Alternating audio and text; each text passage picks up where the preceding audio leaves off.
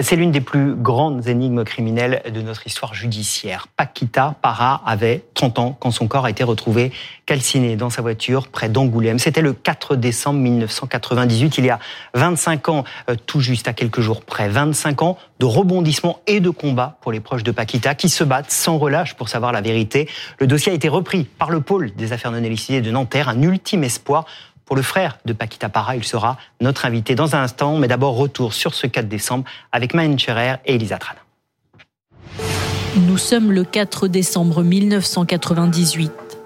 Dans la vallée des eaux claires depuis moyen, les gendarmes découvrent en pleine nuit la carcasse encore fumante d'une Fiat Uno rouge. Sur le siège conducteur reculé, le corps calciné d'une jeune femme, Paquita Para. L'autopsie révèle qu'elle est morte avant d'être brûlée. Au sol, posé à côté de l'habitacle intact, le pare-brise démonté.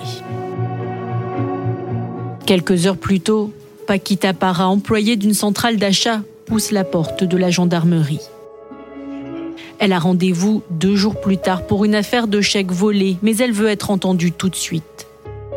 La jeune femme fait part de ses inquiétudes aux militaires. Après la découverte du corps, son ex-petite amie est rapidement suspectée. Le jour de la mort de Paquita, il a acheté des gants en latex et trois bidons d'essence. La piste sera abandonnée pour vice de procédure quelques années plus tard. L'affaire tombe dans l'oubli jusqu'en 2017 et la découverte inattendue dans un bois de puits moyen d'une boîte rose contenant des effets de Paquita.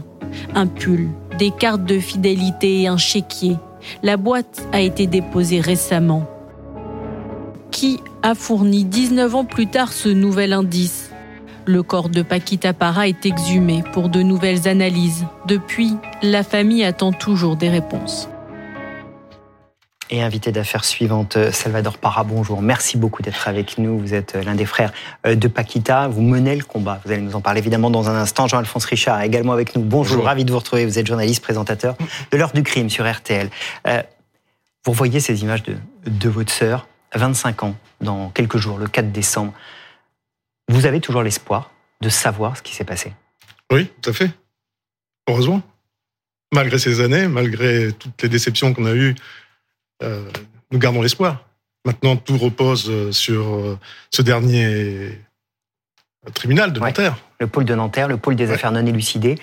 Paquita, elle est dans votre cœur tous les jours. Vous y pensez tous les jours. Vous parlez d'elle quasiment tous les jours avec votre famille. Pas tous les jours, mais très souvent, régulièrement. Elle était comment? Bah, C'était une jeune femme charmante, 30 ans. 30 ans, pleine de vie. Elle avait une vie stable, équilibrée. Euh, tout allait bien dans sa vie bah, Apparemment, oui, parce qu'elle travaillait, elle avait son travail régulier, elle manquait jamais à son travail. Elle s'était même euh, acheté une maison, à crédit, évidemment, sans l'aide de personne. Donc, euh, sans histoire apparente. Sans histoire apparente. Et pourtant, Jean-Alphonse, ce 4 décembre 98, il y a cette scène de crime terrible qui va être découverte. scène de crime d'ailleurs peut-être pas. je ne sais pas si on ne sait pas si c'est véritablement la scène de crime. Elle est retrouvée dans cette Fiat Uno brûlé. Et alors là, il y a sur cette scène plein de détails qui posent des questions. La clé de contact, le pare-brise, racontez-nous. Alors bah, c'est toujours l'élément fondateur, une scène de crime. Euh, mais celle-là, elle est particulière parce que tout de suite, on va, les gendarmes vont arriver les 3 heures du matin. Hein. On est dans un lieu dit qui s'appelle les Eaux Claires. C'est pas forcément un lieu isolé, on est à une vingtaine de kilomètres d'Angoulême. Euh, c'est un lieu même touristique, il y a un rocher d'escalade, il y a un petit moulin ancien qui, fait, de, la papeterie, enfin, etc. Euh, il faut connaître le lieu, simplement. C'est un lieu de, de, promenade. Et donc, il y a cette voiture, cette Fiat Uno qui est complètement carbonisée. Les portières sont fermées. Euh, tout de suite, on va euh, évidemment découvrir ce cadavre qui est à la place du conducteur. Mais là, il y a plusieurs éléments qui clochent, même si on va dire, bah, c'est un suicide. Hein, ça, ça, va tenir pendant longtemps. On va dire, c'est un suicide. Euh, la, la, personne a mis le feu puisque le, le, carburant a été posé à ses pieds. Elle s'est immolée dans cette voiture. Sauf qu'on découvre un pare-brise de la Uno qui n'a pas éclaté à cause du feu, curieusement, il est posé sur ce parking, on l'a décellé le pare-brise. À l'époque, c'est un petit détail, mais à l'époque, les pare-brises sont pas collés sur une voiture. C'est-à-dire qu'il faut les déceller de manière très particulière. C'est un travail de carrossier.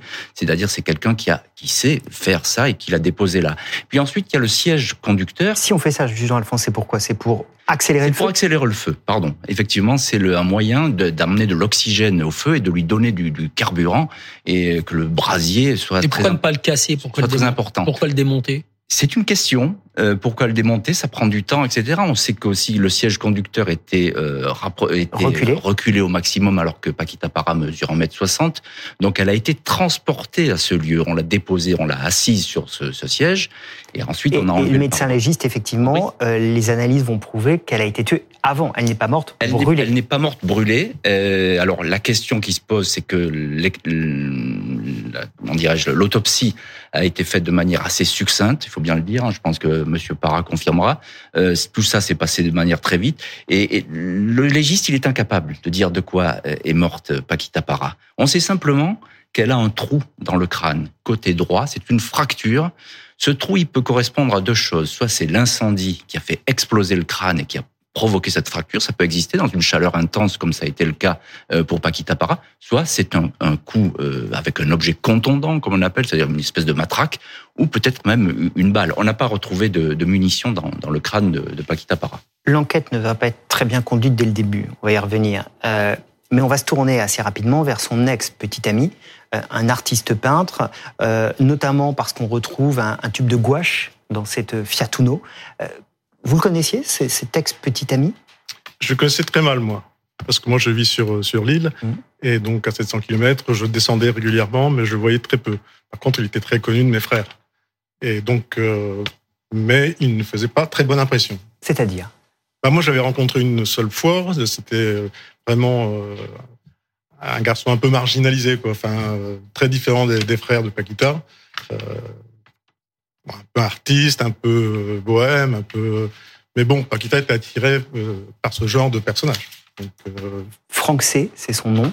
Euh, figure principale suspect pendant longtemps. Il va même être arrêté. Ouais. Euh, et puis on va finir par arriver à un non-lieu qu'on s'explique pas forcément très bien. Bah là, c'est un, peu, il faut bien le dire, un désastre judiciaire. Il y a eu euh, déjà un début d'enquête qui était un peu compliqué, avec une scène de crime qui a sûrement pas été balisée comme elle aurait dû l'être. On n'a pas recherché beaucoup de choses sur cette scène de crime. C'est déjà une erreur, on peut le dire comme ça. Ensuite, il y a cette mise en examen de, de cet homme qui est effectivement réputé violent vis-à-vis de, de Paquita Para. Il y a des témoignages qui disent il la battait, il, euh, il lui criait dessus, etc. Euh, donc là, euh, les enquêteurs sont persuadés qu'ils tiennent la bonne personne. Euh, sauf que bah, la juge, elle va rapidement s'emballer, elle va le désigner. Et là, on retrouve un peu l'affaire Jubilard d'ailleurs, hein, où on désigne tout de suite un coupable. Ça va coûter très cher dans cette histoire. La, la, la juge, elle va être récusée. Et aussi, elle a fait appel à une, une, une profileuse, alors qui est une profileuse privée euh, qui habite Paris. Euh, c'est une, une, espèce de, de, de, psychologue, etc., qui va examiner le dossier sans avoir jamais vu la personne en question. C'est-à-dire, elle va examiner le dossier euh, sur photo et elle va dire que bah, cet homme, euh, il est euh, tout à fait euh, coupable. Elle, elle va l'écrire. Je vais vous donner sa phrase très exacte. Euh, donc, elle a fait appel, la juge, à cette psychocriminologue parisienne et cette femme va dire que euh, son, cet acte est totalement compatible, cet homme est totalement compatible avec un passage à l'acte sous le coup d'une préméditation assez courte. C'est-à-dire, voyez, c'est-à-dire on va vite, on dit c'est lui, euh, il a prémédité son geste, puis finalement euh, c'est un assassinat, il ne l'a supporté plus, ils se sont disputés, il l'a tué et il a maquillé ce, ce, crime une espèce de vague suicide, de simulacre et, de suicide. Et en fait, ça tue le dossier. Et ça tue le dossier parce que ça tient pas cette histoire. Euh, cette, on peut pas prendre au sérieux ce genre de truc. Donc là, qu'est-ce qui s'est passé? Juge récusé, bon, la, la, la psychologue évidemment, le dossier part à la poubelle. Quatre ans de perdu. Quatre ans de perdu. Quatre ans de perdu pour la famille. C'est épouvantable. Et pour l'enquête, c'est un désastre parce qu'il faut tout reprendre à zéro. On sait à quel point c'est précieux. Et alors, L'ultime rebondissement dans cette affaire, c'est en 2017, une classe de seconde qui est en déplacement scolaire, en excursion scolaire, dans cette forêt euh, à proximité d'où on retrouve cette Fiat Uno brûlée. Et il y a une élève qui va retrouver une boîte rose mm -hmm. dans laquelle il y a des cartes au nom de votre sœur, de Paquita Para. Euh, ça ne parle à personne à ce moment-là. Elle va prendre cette boîte, elle va rentrer chez elle, elle va la mettre sous son lit Et c'est sa mère, Jean-Alphonse, qui au bout d'un moment va s'interroger. Et elle va le garder pendant neuf mois, cette, cette adolescente, sous son lit. Euh, Ils vont pas s'interroger tellement sur. Ce sont des cartes en fait de réduction de Ouais. magasins, etc., de grande surface. Et puis il y a aussi un pull. Il y a un, pull vert euh, qui est usé, un pull vert vert euh, qui appartient à, à Paquita Para. Mais c- ce qui est extraordinaire euh, dans cette histoire, bon, il y a cette découverte. Et on peut se dire après tout. Euh, celui qui a volé ses, ses Hum. effets ou les a gardés, les a mis à- à- au moment du crime, S'en est les a- débarrassé. s'en est débarrassé. Mais c'est pas du tout Pas ça du tout. c'est que cette boîte, elle n'est là que depuis très peu de temps. Elle est en très bon état. Euh, C'est-à-dire que la personne qui a gardé... 2017. Alors ça, on n'en fait pas le meurtrier forcément de, de Paquita Para, mais la personne qui a gardé ces objets pendant plus de 20 ans, c'est extraordinaire. Et pourquoi Et les les redéposer déposer ici. Et, et pourquoi les Pourquoi les garder déposer Pourquoi ici les garder comme un trophée presque pendant 20 ans? Parce que on peut Oui. penser à ça comme un trophée criminel pendant 20 ans et les déposer ici parce qu'on est aussi très Ça- proche du lieu où Paquita Para Ça- a été tué. Ça, fait important. penser à Yanis Morel, Oui, qui disparaît, on retrouve ses vêtements, enfin qui est tué, on retrouve ses, vêtements pliés, posés à côté de lui euh, un an plus tard, à C'est l'endroit. Une dimension fantomatique. On se retrouve à Signature. ce point-là, avec cet inconnu de cette boîte. Qui a déposé cette boîte? Pourquoi si longtemps après? On en est là aujourd'hui. Euh, le pôle Colcase, le pôle des affaires de lycée de Nanterre, reprend ce dossier. Est-ce que selon vous, il y a un élément principal qui doit être creusé? Il y a un point qui n'a pas été fouillé suffisamment sur lequel il faut, il faut investiguer. Bah, il faut, moi, je pense que bon, il y a eu beaucoup de choses qui ont été faites. Euh, le dossier n'est pas vide. Et pour moi, et même dans la famille, on est persuadé que c'est dans l'entourage de Paquita. Donc, dès le départ, euh, est-ce que les choses ont été faites correctement? Je ne pense pas, puisqu'on s'est focalisé sur une seule personne. Et on nous a dit, euh, comme vous l'avez rappelé tout à l'heure, la première juge nous convoque dans son, dans son, dans son bureau et nous dit, euh, texte- enfin, textuellement, c'est lui le coupable. Mhm. Donc, forcément, elle est récusée. Et- Donc, à partir de là, l'enquête, euh, ben, tout ce qu'il y avait autour, toutes les connaissances, tous les gens qui entouraient Paquita, est-ce qu'ils ont été interrogés? Est-ce que le travail a été fait correctement?